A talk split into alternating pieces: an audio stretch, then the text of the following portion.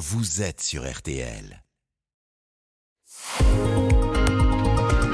Ah ouais, les pourquoi de l'info, Florian Gazan. Alors hier est sorti au cinéma Scream 6, c'est le dernier volet de la saga d'horreur culte qu'adore Marina Giraudot. Et, en plus, j'aime pas les films d'horreur. et ce matin, vous allez nous expliquer pourquoi les créateurs de Scream ont encore, sont encore plus diaboliques que le tueur du film. Ouais, Scream, donc je rappelle, hein, pour tous ceux qui ont horreur des films d'horreur, hein, comme Marina, est sorti en 96 avec comme méchant Ghostface, hein, ce terrifiant tueur au masque blanc inspiré par le tableau Le Cri de Munch. Alors à l'origine, ce film de Wes Craven ne devait pas avoir de suite, mais évidemment devant le carton au box-office, on n'est pas à Hollywood pour rien. Les producteurs changent d'avis et ça, ça pose un petit problème. Pour quelle raison?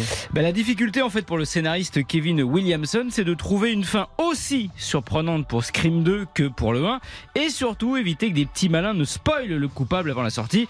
Car évidemment, hein, Jérôme, vous le savez, la clé du film, c'est qui se cache derrière le masque du tueur. Et pour ça, avec le réalisateur Wes Craven, ils, imani- ils imaginent un plan. Et c'est quoi ce plan anti-spoiler? Eh bien, dans un premier temps, Marina, ils écrivent plusieurs versions du scénario de Scream 2 avec des coupables différents à chaque fois, histoire de noyer le poisson. Ils finissent par en choisir une au dernier moment, mais personne ne sait laquelle. Sauf qu'on est en 1997 et qu'Internet commence à faire des ravages. C'est ainsi qu'un mail avec le bon scénario envoyé par Kevin Williamson est intercepté et le script fuite sur là Internet là avec le nom du futur Ouh tueur. là là, panique à bord, j'imagine. Et oui, alors on décide de tout changer, de tout réécrire à la va-vite, de changer des choses importantes, comme par exemple le fait que Sydney, l'héroïne de Scream, devait mourir. Parano oblige, on ne donne plus que des bribes de scénario aux acteurs, parfois même des fausses versions, et la fin n'est dévoilée qu'aux comédiens concernés. Sauf que tout ça, eh ben c'est du flan.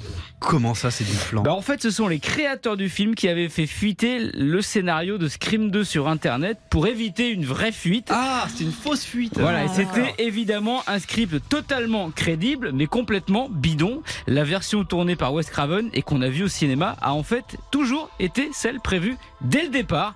Comme quoi, finalement, le plus diabolique de Scream, ce n'est pas l'auteur. Ah, J'ai mal à la tête, moi, maintenant.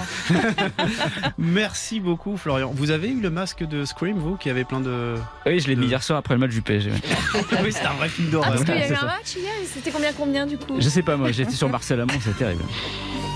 Merci beaucoup Florian, merci à toute l'équipe. Louis Baudin arrive dans ce studio, on va l'entendre en vrai avec sa voix dans un instant. RTL, RTL. Vivre ensemble.